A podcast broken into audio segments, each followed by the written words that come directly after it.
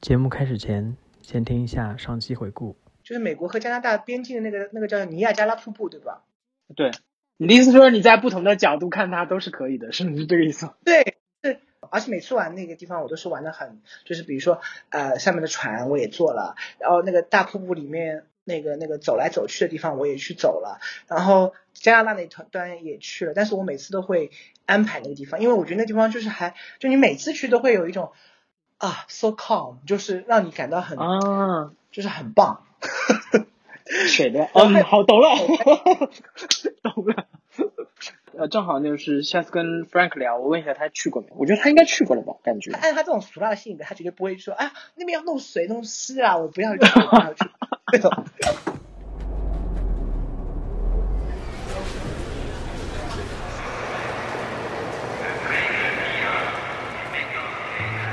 寻找旅行的意义，究竟寻找到了什么？欢迎收听《Note》第二零二季，由三个人闲聊的主题季——走四方。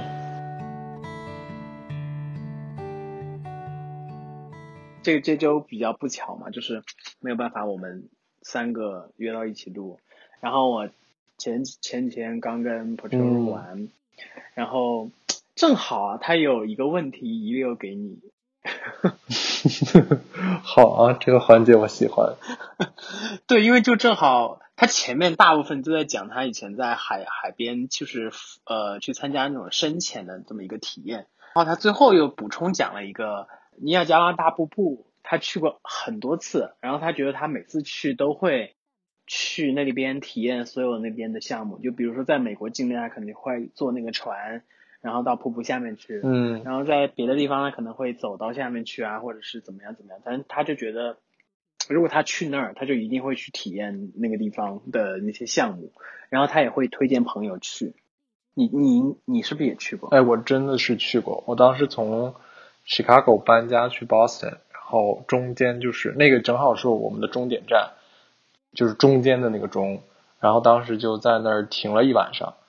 然后。下午的时候就去游览了一下嘛，啊，真的很壮观，很壮。然后美国这边属于就是下游，你就可以看到那个瀑布流下来嘛。就我我我感觉从来没有见到过那么大的一个瀑布，那个水量也非常多。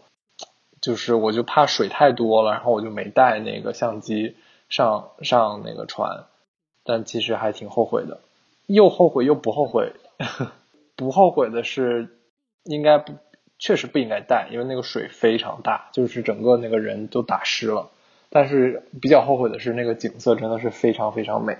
然后感觉没用相机拍下来，只用手机拍下来的话，就总感觉好像是有一点点遗憾。嗯，我这就是问你有没有去，并且他在想你会不会就不参加那个游览，因为会打湿你自己。我没想到会打那么湿，真的就是他发了一个那种，对他发了一个那个就是像雨衣似的那种塑料的一个布，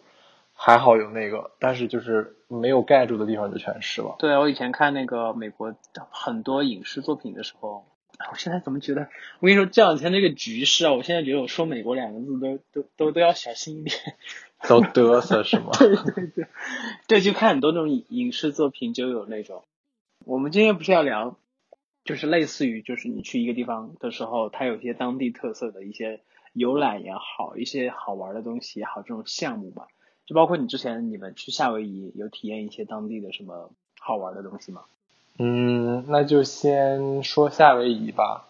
嗯，我这次去其实感觉没有很多当地，嗯，没有做很多当地的那种呃团啊或者什么的，因为这次就是纯。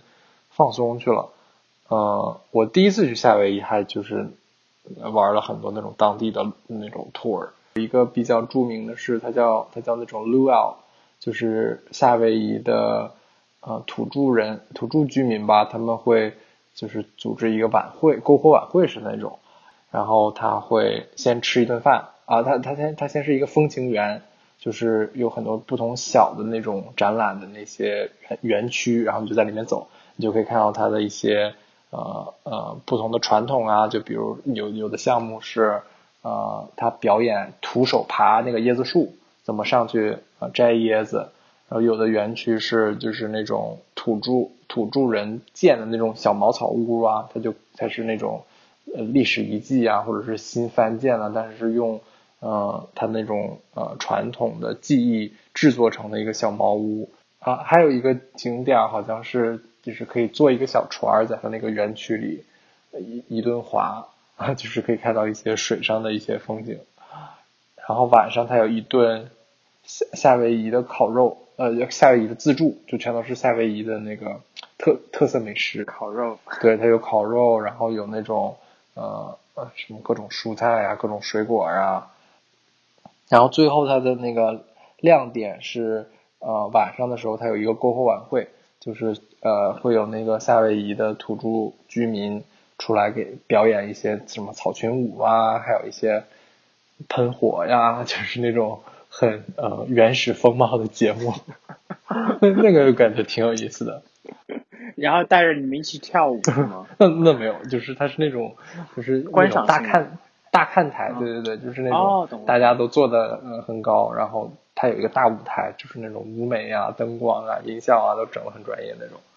那你会觉得它和你设想的是类似的，还是说会？挺出乎意料的，因为我不太喜欢做 research。我去一这些项目的时候，都是说，呃，大约有个 idea，就是会干什么会干什么，但是就是心里不会有一些设想，啊，所以我感觉每次参加这种东西，都觉得，哎，好好有意思，好好新奇。那听上去都不是你定的哟，都是我定的啊，都是都是定的。上次上次去是跟我爸妈去的。然后他他们什么也什么都不知道嘛，然后我就我就随便定，我就看网上，我就说啊，这个好像挺有意思，这个好像挺有意思，就定定定。哎，所以所以如果跟父母一起出去和如果是你和自己的同龄的朋友出去，应该体验的项目会完全不一样。对，我觉得跟父母的话，你就可以多选一些那种历史名胜古迹啊，有那个嗯当地比较特色人文风情的这些东西。然后我觉得跟父母的话，他们也会比较愿意，就是花一些钱去做，去经历一些，就是明显是那种 tourist trap 的东西，啊，就是那种陷阱，呃，就比如说这种这种呃篝火晚会啊，或者是去什么，呃，他们比较喜欢去各种什么历史纪念碑、二战纪念碑，啊呃，拍照？对，就去看，然后当时夏威夷还有一个珍珠港嘛，它有一个珍珠港的一个博物馆，你就可以到它那些战舰上，还有潜水艇里去看嘛。就是感觉跟朋友去的话，可能就，而且就是那种地方，真的就是去一次可能不会再去了。所以我我跟我爸妈去的话，他们就很激动，就很想去看，然后就，而且他很多那种那些地地方都有那种中文的呃的翻译啊，或者是那种导航啊，对，就很。就就他们就会看得很开心。那那你自己是一个喜欢，就如果你自己出去旅行，你是一个喜欢打卡的人吗？我是非常喜欢打卡的人，就是我觉得一些著名的景点还是还是要踩一下的。还有比较呃，就是网红的一些就吃东西的地方啊，然后 就是会就会会想不惜一切代价去看一下。你你你觉得是为什么你你想打卡？你觉得就是来都来了，不去一下比较可惜，还是？我觉得更多的是，它是我觉得一个是它，呃，变成一个大家去打卡的地方，肯定是有它一定道理的。很多时候可能是那个地方风景很好，或者是吃的很很有特色，所以我觉得呃是一个好的就是 indicator 吧，就是说明是挺有意思的，可以去看一下，不虚此行。第二个就是说，呃，回头的话，就是因为大家都会去这些地方嘛，就回头你和大家分享经验的时候，我觉得这是一个好的共同话题，啊，可以聊到一块儿去，对，可以从那儿开始，嗯，对，所以我觉得还是还是有意义的吧。那你刚才在讲就是你夏威夷的时候，你说那我先讲夏威夷吧，所以其实刚才你脑子中是有另一个例子要要要提的。我觉得就是你像有一些城市，比如说。东京就是日本嘛，你去去东京的话，其实它打卡地方太多了。啊，是的，就是你其实是很难把所有的地方都打到。嗯，就对我来说，我不觉得就是一定要把所有的地方都打到卡，就肯定是会有一些侧重的嘛。就比如说我在那边就可能就是几天，那就是要有一个分先后，对吧？然后我个人是非常对一些地方是非常感兴趣的，就是我感觉呃去到这些地方是比打卡是更重要的。就比如在东京的时候，就是会去很多那种热带鱼的店，就是这个这个应该不是不是任何人想打卡的地方，但是我我去了三四家，就有一个店是，呃，在那个就是歌舞伎什么歌舞伎町一条街那个地方，就是啊，我知道了。那，就很奇怪，就它在一个商场的地下一层，然后我们当时找了半天，然后也找不到，然后你也没法问路，然后就是在那转转转转转，后来都放弃了，马上就走了，然后忽然一下就看到他在那个拐角里，然后就非常开心，就进去一顿看。然后还有所有地方比较，如果它有比较有它有比较有著名的水族馆的话，我是一定会去的。然后如果它有比较好的好的 art museum，就是那种艺术博物馆，我也会去的。热带鱼啊，那你是当时是到了东京，然后你搜附近有没有比较好的热带鱼店吗？对啊，我都包我都标好了，我说哎，我想去这个，我想去那个。但是真的还蛮不虚此行的，因为就是呃，东京就是日本，它是呃。不能说是发源地吧，但是它它它对就是淡水水族造景这方面，它是对整个行业一个非常大的一个促进作用的一个产业吧，啊，它它是整个世界上比较领先的。天呐，你去了一个日本著名的，就是对大家印象中特别著名的一个红灯区，然后去看那边的热带鱼，听上去也怪怪的。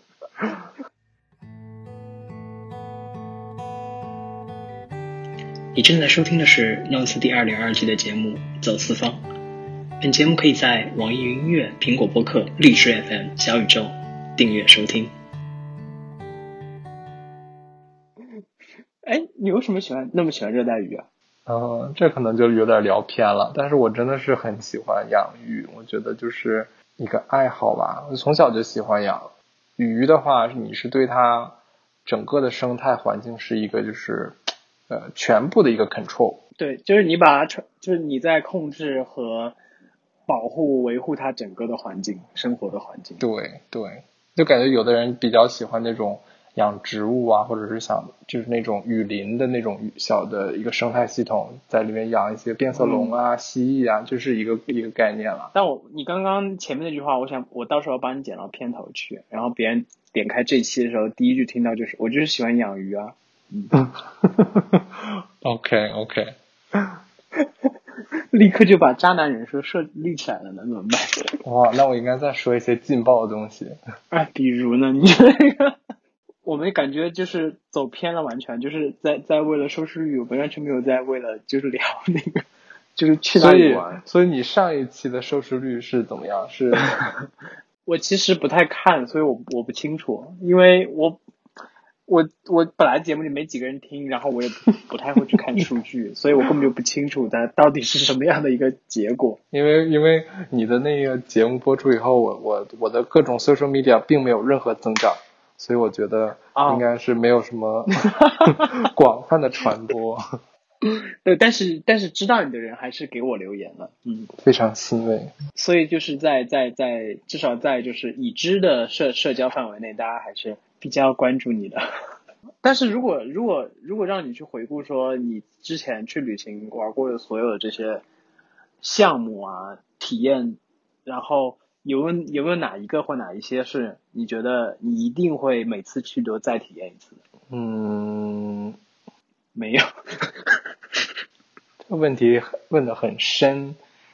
我觉得应该是吃的方面吧，就是嗯，像一些景啊，还有。还有做一些事情啊，就是你做一次，可能就是觉得 OK，我经历过了就还好。你刚才说水族馆，比如说我之前去大阪的的时候，去看了大阪的那个水族馆，非常棒。我觉得我我我下次去一定还会再去的。嗯，你这样你要这样说的话，我也是同意的。呃，比如一些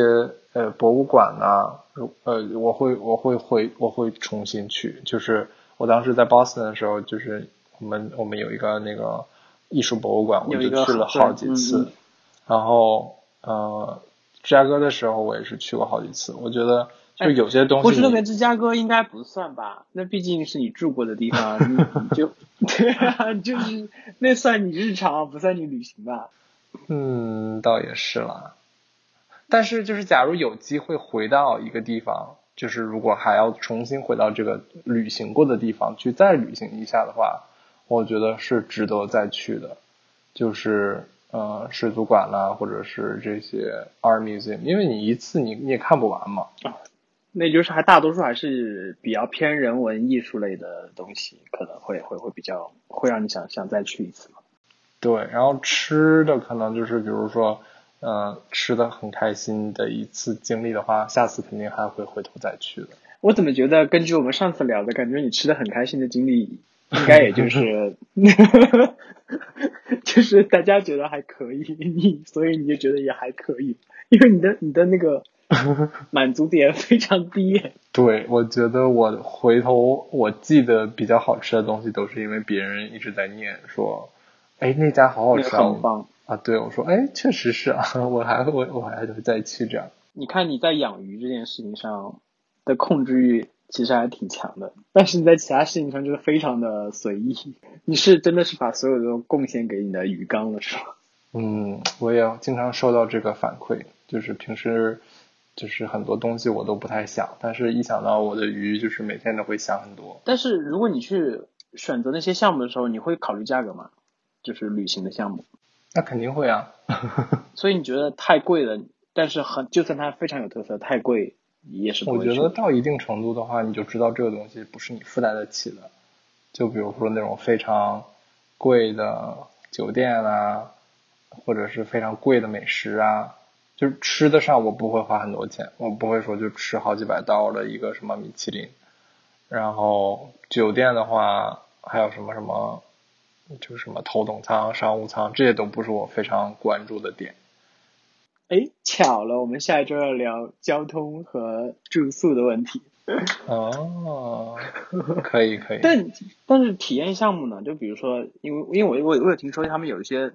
让我觉得其实还挺匪夷所思。有时候去一些城市或者是呃别的一些区域旅行，就是有比如说我觉得挺贵但挺神奇的，什么什么在上什么那种飞艇游览啊，或者是什么直升机游览啊，或者是什么跳伞啊之类，就在城市里之类的那种。就是我会觉得还挺挺挺新奇的项目，但是一看价格就是哦天呐，算了，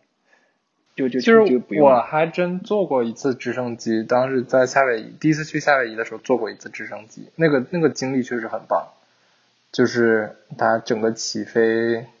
降落，然后就是中间它全程有讲解，然后它从一个岛飞到另一个岛，然后中间就是下面就是都是海嘛，就可以看到那个海的颜色是渐变的，然后有的地方那个海就是非常非常干净，然后你就可以看到里边的珊瑚礁什么的，嗯。那贵吗？我记得好像不便宜，就好像是两三百美金一个人吧。然后我们家是，就是我和我爸妈这样，就这个是我应该是体体验过最贵的团儿，但你觉得值这个价是吧？这个是值的。我觉得另一个是比较值的，就是那种，呃呃，就是那种专专业的团儿，他就可以带你去做一些不同的体验。我记得以前有一次去西雅图，然后他是我们当时报了一个团儿去奥林匹克山，啊、它是一个从早到晚的一个团儿，带你到那个渡轮上，然后一直就是开到海的另一边去那个山嘛，然后到了那个呃海的另一边，它又有车接你，就是一直开到山上，然后在山上呢，它又有各种不同的 tour 带你去，它它那个山脚下有一个热带雨林，因为它那个气候很独独特，然后它又带你上到雪山上去，呃，爬那个就是爬雪山，然后中间还给吃一顿饭，我觉得这种 tour 就非常值。自己去 plan 的话就会很费劲，而且我们那个 tour 当时非常好，就是一共就六个人还是四个人，就是那一辆车上。哦啊，就是还蛮蛮有意思的。特别是呃，你要是去一个比较陌生的国家，然后你还不说那个那儿的当地的话的话，有的时候这种嗯、呃比较让人信任的团儿，我觉得是可以报的。你你应该不太有经历过让你觉得特别坑或者是被宰的那种。嗯，哎呀，我还真想不起来。因为我感觉就是你报的相对来说都是相对比较安全保守，而且你又比较容易去享受，你可以在这个过程当中享受到的内容，就是你比较容易去发现美好的东西。可以这么说吧。对，所以我觉得应该应该还好，应该也不太经历什么那种被坑啊之类的。对我也我没有那种，啊、就是去报那种很便宜的团，然后他带我们去购物的那种那种经历，我暂还目前还没有过，所以我还比较庆幸。如果你要是真的遇到那种，我觉得按照你的性格，可能就妥协了吧。就就买了。对，可能是这种结果。这流程 Q 的非常顺利，其实主要就是聊天，所以你会觉得这个聊天是比较单方面的话，单方面的嘛？因为我觉得一直是我在叭叭叭说，但是就是那我同样一个问题，同样的问题你并没有分享你的经历。因为你也没有问我啊。我可能我们三个在下次或下期，包括下下期聊的时候，可能会我的分享可能会更相对更多一点，因为其实前两期的内容，你看我上次聊吃的，我就是一个属于嗯不太比比较挑的人，然后像这种游乐项目，我一般是不参加的，因为我一般哦。我会自己做、自己做攻略，就是我到一个地方去，我会想说，哎，这边的某一个山区的风景是还不错的，我会把那些线路全部查好，但我不会报任何团，就是我喜欢走自己想走的路线，哦，除非哈，就是这个东西我自己是做不来的。比如说我去海边，如果我要去浮呃浮潜，其实我戴个面罩，我在比较好的海那那种，我我如果订个那种呃比较好的那种海域附近的酒店，我自己下海就可以了。但如果深潜，我就没办法，我就必须要抱团，对吧？对啊，这种就不一样。你是你是不信任嗯别人，还是说怕被坑钱，还是觉得你自己就可以，就是也可以独立完成，不必要花这个钱？我觉得我可能是想体验，就是自己体验的、独自体验的感觉，但是我又没有那么多钱可以就是请那种一对一的。嗯，但我觉得就是有的时候抱团比较好的，呃也是说，因为团里有很多别别的一起的游客嘛，就是大家可以就是互相搭个伴儿啊，可以交流一下旅行经验啊，就有的时候也挺好玩的。是，可能是我自己社交的问题。这个就是太深了。我我有时候跟别人一起出去旅行，我不是比较喜欢计划嘛。然后呢，我如果人比较多的情况下呢，我们几个人已经够了。就比如说有时候我我最早一次，呃，是跟我们一共是七六七个人一起去土耳其，然后其实当地就有很多项目嘛。那但是有些项目可能我觉得没有太多的意思，就算了。我们最多也就是包一个车，然后路线都是我自己弄的，就就就也不用就让他设计他们那个路线，因为相对来说他们的路线肯定会有一些，呃，就比如说他一天要去五个不同的景点，可能有两个我真的就不想去，我觉得没有太大意思，那我就会把那样去掉，会换另外两个。嗯，而且我觉得我们六个人已经形成了一个小团，就是我要再加别人，我就会觉得嗯有点闹。但如果是我一个人出去啊，就比如说我我有时候去海边玩，我一个人出去的话，可能相对来说会报那个那种团，但是我不知道是不是因为我社交的那个不主动性，所以我觉得每次就是我一个人出去的时候，总觉得团里的人全都是三五成群的，就也不太好融入人家，然后每次还是有点点小落寞，感觉每次在这个在跟那个导游聊天，嗯，对了，我觉得一般就是好像抱团的话都是就是朋友啊或者是家人啊一起报，所以你可能就得找那种也是就是一个人自己抱团的那种，去跟他搭一个伴子。可能我比较缺少那种就是两个人或者是跟我爸妈一起的那种旅行。对，就我要么是一个人，要么就是已经是一个团了，一个小团了这种感觉。对，我们下次正好聊那个交通酒店的时候，可能会聊这个安排这件事情。嗯嗯，哎，你今天没有 Patrol 在，你会觉得有点拘束吗？没有，我觉得我今天话有点多。你今天话还较多啊！你跟你说有的我，哎，我把 Patrol 刚刚那我上次跟他聊那期给你听一下，他前面大概讲了节目一半的时间，他就在讲他潜潜水那个经历，他真的讲的好详细啊，就跟他上次讲八达岭一样。我跟他的这个讲故事的能力是不能比了。但是我觉得对我来说，就是我今天可能比上一次我们一起录是，呃，放松很多。感谢收听本期的 Notes，这里是第二点二季走四方。本节目可以在网易云音乐、苹果播客、荔枝 FM、小宇宙订阅收听，每周三更新。我们下周见。